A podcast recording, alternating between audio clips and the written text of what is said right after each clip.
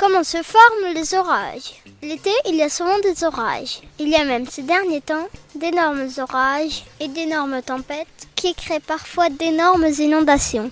Je me demandais comment se forment les orages. J'ai posé la question à mes parents et voilà ce que j'ai compris. Mais pourquoi? Ah, pourquoi? Pourquoi? Pourquoi? Pourquoi? Pourquoi Et pourquoi qu'il dit pourquoi? C'est l'occasion de grandir mon... Grandir ma...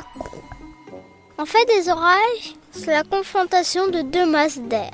Une masse d'air chaude et une masse d'air froide. En gros, il y a de l'air chaud et humide qui rencontre de l'air froid et sec.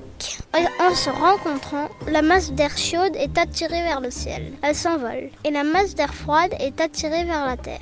Deux masses d'air se rencontrent, se frottent, se déplacent et ça crée des bourrasques de vent. Puisqu'une masse d'air va dans le ciel et l'autre est attirée par le sol.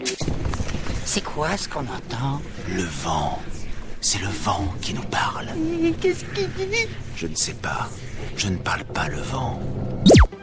Dans les courants d'air chaud et humide, il y a des particules d'eau, des micro-gouttelettes qui restent en suspension. En montant vers le ciel, les gouttes d'eau se condensent.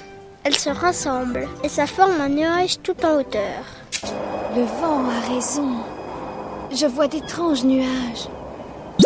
Ce nuage, on l'appelle un cumulonimbus. Ce cumulonimbus, il est très haut. La partie basse du nuage est chaude, mais plus on monte dans le ciel, plus il se refroidit.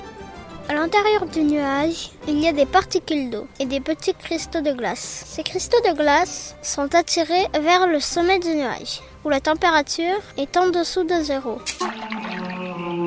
J'ai froid et je suis tout mouillé.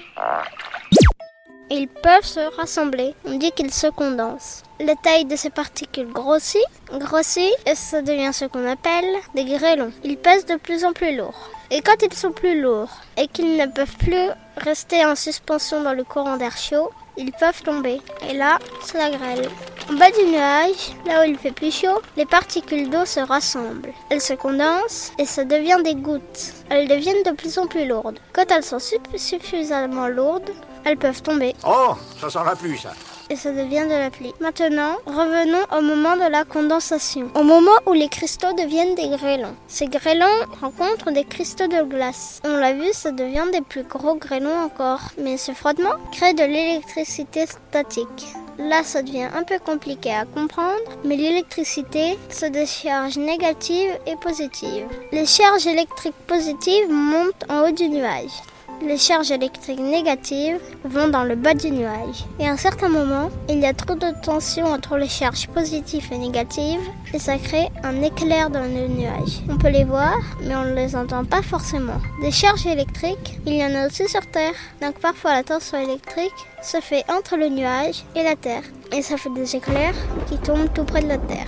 Et là, plus on est près de la foudre, plus on entend son bruit très très fort. Je savais que l'orage allait éclater. Et je me suis hâté vers ta maison, où je savais que je pouvais compter sur ton hospitalité. Pourquoi est-ce qu'il y a un temps entre l'éclair et le bruit de la foudre? Car la lumière va plus vite que le son. L'homme voit l'éclair très vite, mais le son met plus de temps à venir jusqu'à notre oreille. On dit que chaque seconde entre l'éclair et le bruit représente 1 km de distance. Si tu vois un éclair et que tu comptes 5 secondes avant d'entendre son bruit, c'est que l'éclair est tombé à 5 km. Voilà, je crois que je t'ai tout dit. C'est bon, t'as tout compris On tire ma